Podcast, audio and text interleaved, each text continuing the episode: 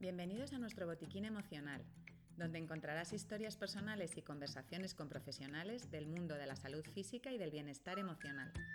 Nuestro objetivo es entrenarte para que desarrolles el músculo de la emoción que necesites tonificar.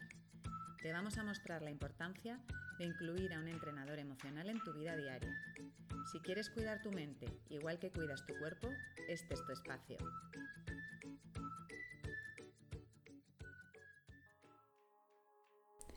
Al hilo de nuestro podcast y artículo anterior en el que hablábamos de los tres tipos de energía que debemos cuidar, hoy vamos a ahondar un poco más en ayudarte a recargar tu batería de energía emocional. A través de un ejemplo personal, seguro que te resultará más fácil. Soy amante de las artes escénicas. Desde niña ir al teatro me entusiasma. De alguna manera los espectáculos alimentan mi jovencita interior, la soñadora, la idealista, la cantante, la artista, la emotiva.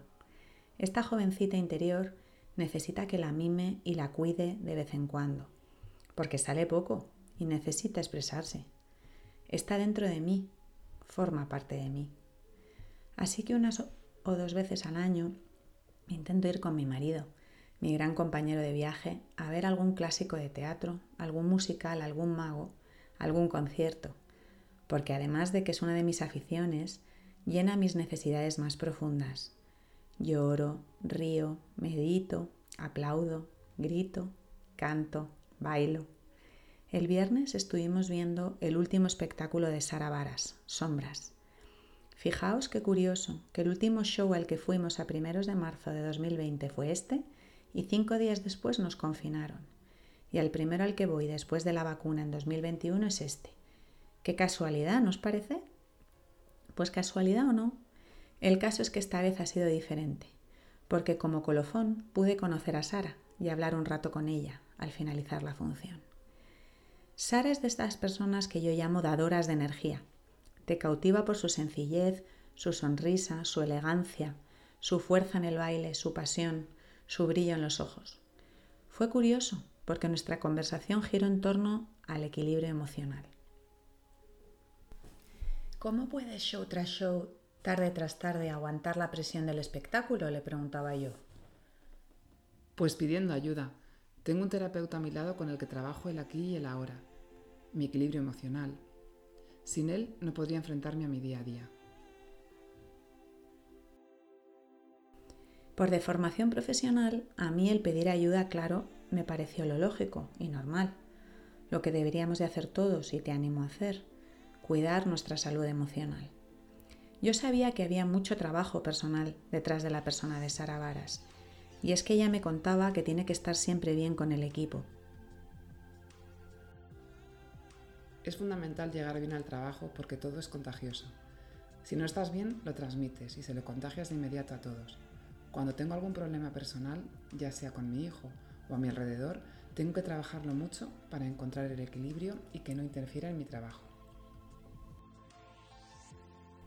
Apoyo sus palabras y voy un poco más allá, porque un buen líder tiene que trabajarse mucho internamente para poder liderar sin sus prejuicios y limitaciones y tirar del carro con sus principios y sus valores. Este trabajo interno del líder del que os hablo se ve en escena. La comunicación, el respeto, la admiración están presentes entre los 12 componentes del equipo de Sara. Músicos, cantantes y bailarines funcionan al unísono y se divierten con lo que hacen. Siguiendo con la conversación y hablando de la energía que ella me transmitía, nos contó cómo el público es su receptor de energía. Enseguida sé si estamos transmitiendo la emoción del espectáculo a la gente. Estamos aquí para vosotros y os necesitamos. Efectivamente no puedo darle más la razón. La respuesta del público fue impresionante. Por un lado un silencio casi chocante durante cada representación, un respeto total hacia los artistas. Por otro lado, la entrega de aplausos y aclamaciones, como un gran abrazo que dábamos los, de abajo a los de arriba. Si os, dais cuenta, nuestras relaciones personales, directas o indirectas, son un continuo dar y recibir. Una sintonía circular.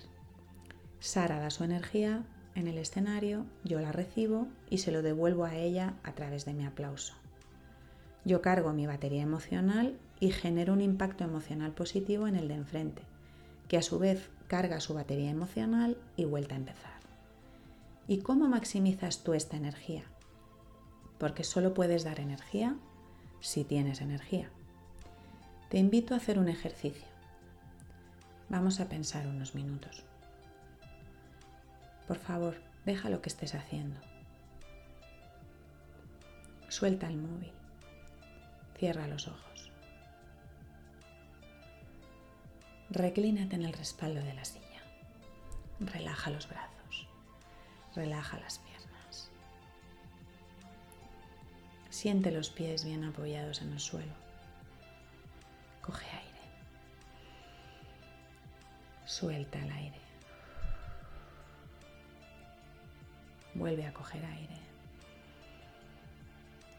Suéltalo poco. Te pregunto, de 0 a 10, ¿cómo está tu energía emocional? ¿Es un 2? ¿Es un 5? ¿Es un 7? En función de la puntuación, piensa lo que necesitas. ¿Qué te falta? Quizás un show, un paseo, una tarde con amigos, un rato de lectura, una peli entretenida o quizás necesitas pedir ayuda. Identifica lo que necesitas. Ahora, ¿qué vas a hacer con ello? Necesitas introducirlo en la agenda. ¿Cuándo lo vas a hacer? Planifícalo y hazlo.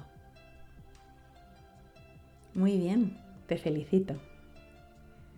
Alimenta tu energía emocional con pequeñas cosas. Está en tu mano. Y recuerda que tu mejor cuidador eres tú.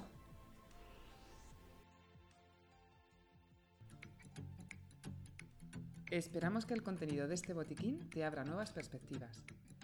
Seguimos ampliándolo con más herramientas. Para participar escribe a info@tusaludemocional.es. Estamos deseando escucharte. Recuerda que si quieres cuidar tu mente igual que cuidas tu cuerpo, este es tu espacio. Te esperamos en el siguiente podcast de nuestro botiquín emocional.